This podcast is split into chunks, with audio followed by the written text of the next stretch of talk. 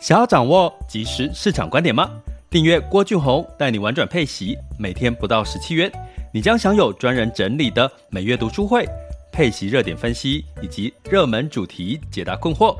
不论你想通过基金、ETF、美股或台股打造你的现金流收入，我们都能为您提供支持。点选资讯栏的订阅链接，了解更多。让我陪你一起投资理财。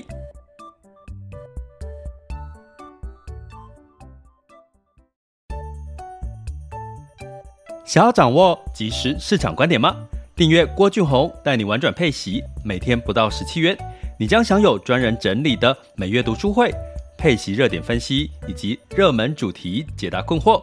不论你想通过基金、ETF、美股或台股打造你的现金流收入，我们都能为您提供支持。点选资讯栏的订阅链接，了解更多。让我陪你一起投资理财。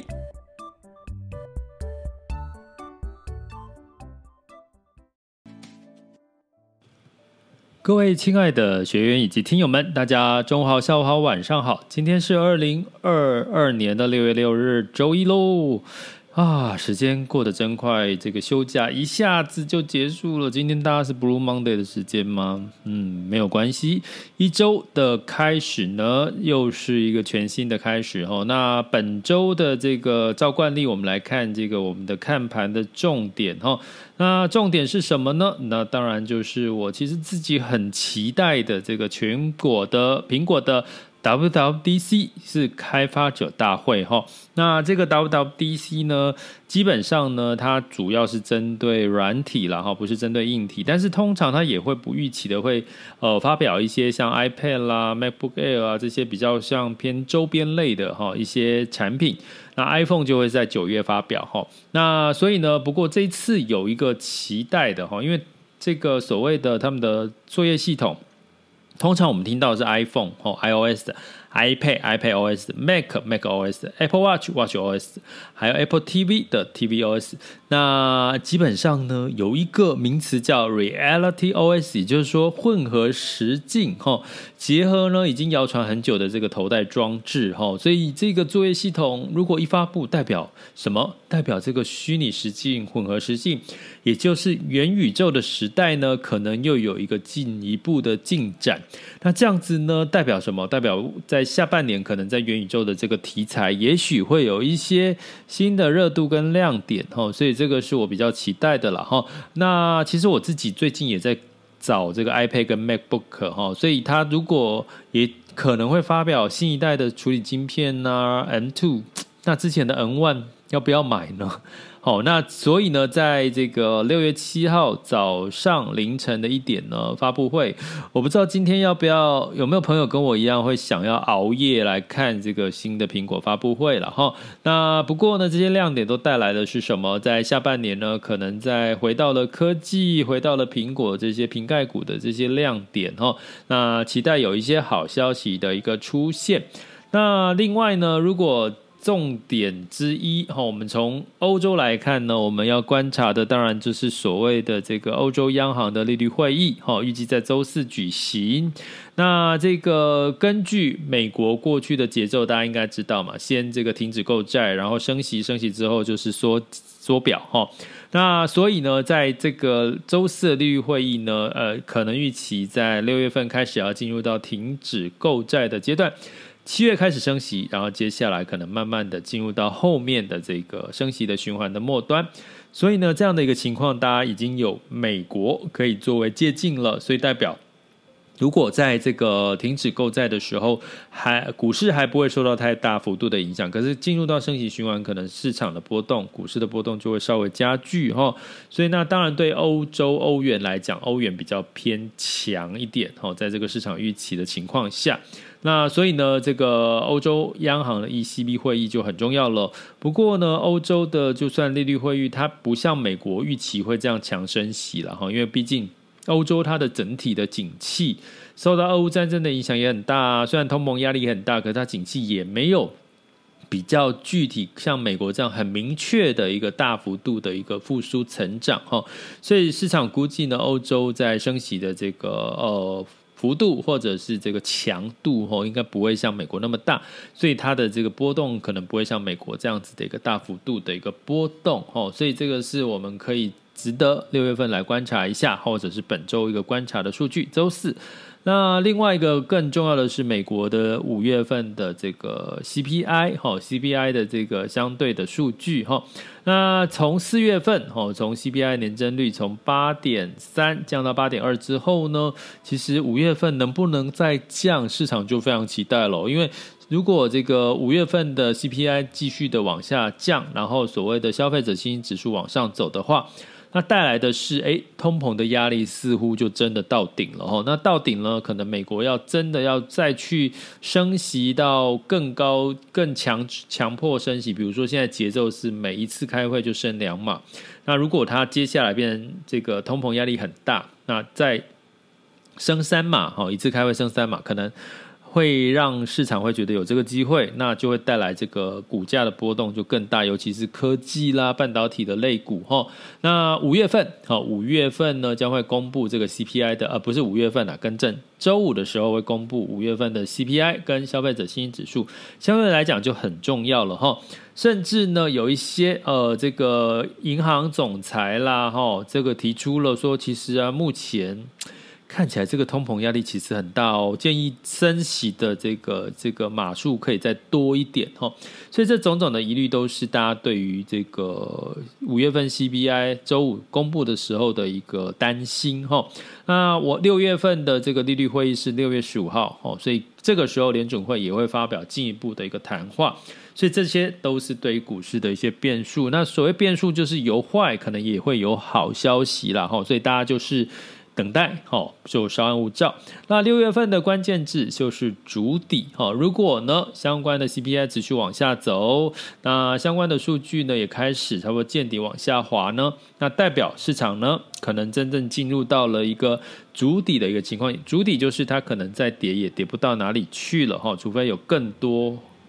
比较糟糕的黑天鹅出现。那这个时候，我们就要关注到基本面的话，我们特别要关注到这个中国哦，世界工厂以及它的内需情况的改变。那整体的中国的一个情况很明显的哦，就是在上海封城开始陆续解封，所以它相关的 PNI 数据在这个呃五月底公布的哦，这个呃他们的这个国家统计局公布的哦这个 PNI 数据，其实目前是反弹向上了。那估计呢，今天公布的这个中中国的五月份财新，哈财新 P N I 也就是偏中小型的企业，应该也会往上走了哈，因为它是对比去年同期，那去年相对是五月份是相对他们的低基期哈，所以呢带来的都比较是呃基本面看起来好像哦，这个中国的基本面开始慢慢有一些比较好的消息，或者是一些复苏的一个情况哈，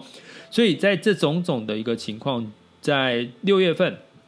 关注中国市场有没有相关的更多的好消息，不管是从内需，不管是从供应链，哈，就是上海解封这些事情呢，其实对于这个全球市场的这个基本面，下半年基本面应该会是一个比较。好的利多的一个一个支持哈，那所以呢，这就是我们这一周要持续关注的一些相关的一些重点哈。那在美股呢，周四上周四是这个上涨，上周五是下跌。那下跌原因是这个美国的这个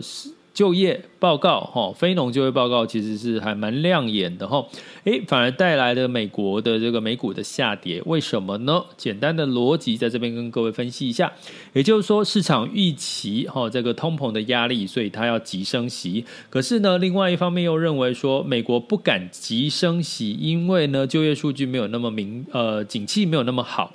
你如果一旦急升息，让这个这个呃这个经经济呢。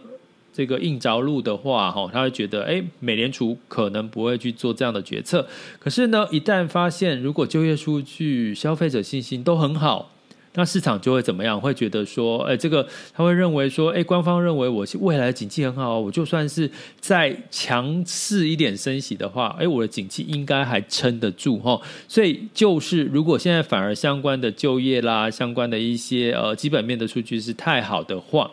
会让市场疑虑这个美国更有急升息的条件，所以会带来股市的修正。所以相反的呢，如果相关的一些数据，哎，好像景气没有那么好，就业数据没有那么好，消费信心没有那么好，出请失业救济金的数据好像没有那么好。没有没有减少哈，那可能市场就会预期不会强升息哈，所以最近的观察重点，你要用这样的逻辑去判断。那周四的时候也会公布美国的上周的初领失业救济金的人数哈，所以这些呢也都会影响这个整体的市场状况。那当然呢，如果你想要更要了解掌握六月份以及这些市场景气的观点，下半年可能又是一个主底，什么时候有机会反弹进入到下一波的景气循环？还呢，欢迎大家就是加我们的订阅行列，点选我的这个头呃这个相关的这个平台的订阅连结哈，就可以看到我们订阅的内容。欢迎大家加我们行列，或者是我们在七月份预计应该会上开这个高阶的课程，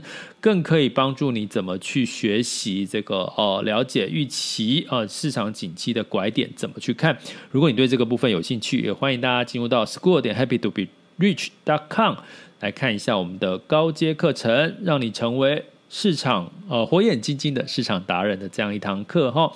那么最后呢，我们来看一下这个上周的资金的流向的情况。那呃比较好的消息是，这个整体的股票型的这个资金哈是流入股票型的资金哈转为。买超，那在单一国家的部分呢？其实美国已经连续四周的买超哈，那这个中国是稍微转为卖超，那所以呢，你可以看到美国呢的确也出现了似乎是有点跌升的一个情况哈，尤其是像 S M P 五百整体的本益比已经滑落到了二十以下了哈。那在过去的历史经验，它的确也是进入到相对的一个哦比较低的一个本益比的一个情况哈。那在这个产业的部分呢，能源跟健康医疗以及科技呢，也都是呈现买超的一个情况。那科技我们可以视为是一个跌深，好修正市场跌深的一个买盘。那健康医疗呢，是比较偏所谓的这个呃医学会议的话题，以及所谓的防御型的类股。还有能源，原因是这个供给并没有增加，可是需求有望在这个疫情。减缓哈，以及这个中国这个封城解禁的一个情况下，带来需求的一个增加哈，所以能源最近持续哈，仍然是有一个买超的一个现象。那在整体的债市的部分呢，哦，是偏向于这个也是转为买超哦，这点是我比较惊讶的地方哈，尤其是美国跟欧洲的。非投资等级债，那非投资等级债呢，就是公司债哈。那相对来讲，在近一周的买超哈，基本上也看到了，其实相对于公债来讲呢，美国公司债在这个利差上面，如果说通膨已经到顶了，升息已经差不多确定这个节奏了，那可能反而这个非非投资等级债在景气没有变坏的一个情况下，我们讲趋缓哈。好，趋缓的一个情况下呢，它反而出现了一些资金的一个流入哈，所以值得我们在六月份之后慢慢不要只看股哈，债的部分呢也似乎也出现了一些利差上面的一些亮点。那另外新市场债。美元债也转为买超了哈，那当然在这个呃新市场的整体的这个景气状况还没有很明确的情况下，那美元仍然是在一个强势位的情况下，所以新市场债呢，美元债比较容易一开始受到关注，那当地货币债哈可能呢就还没有受到持续的一个担忧哈，担忧什么呢？可能会担忧新市场的货币会贬值哈，所以带来新市场的这个资金的流出哈，所以。新市场债的美元债转为流买出买入哈，在这个当地计价的货币债呢，反而是卖出，原因是跟美元的走势有一个相关性的一个影响，所以呢，只有一周嘛哈，目前债市只有一周的一个呃买超，所以我们持续关注，如果债市持续几周都呈现买超，诶，可能也出现了市场已经从股把部分的资金转到债的一个趋势。可能就要出现喽，那我们就持续关注吧。这里是郭俊宏，带你玩转配息，给你及时操作观点，关注并订阅我，陪你一起投资理财。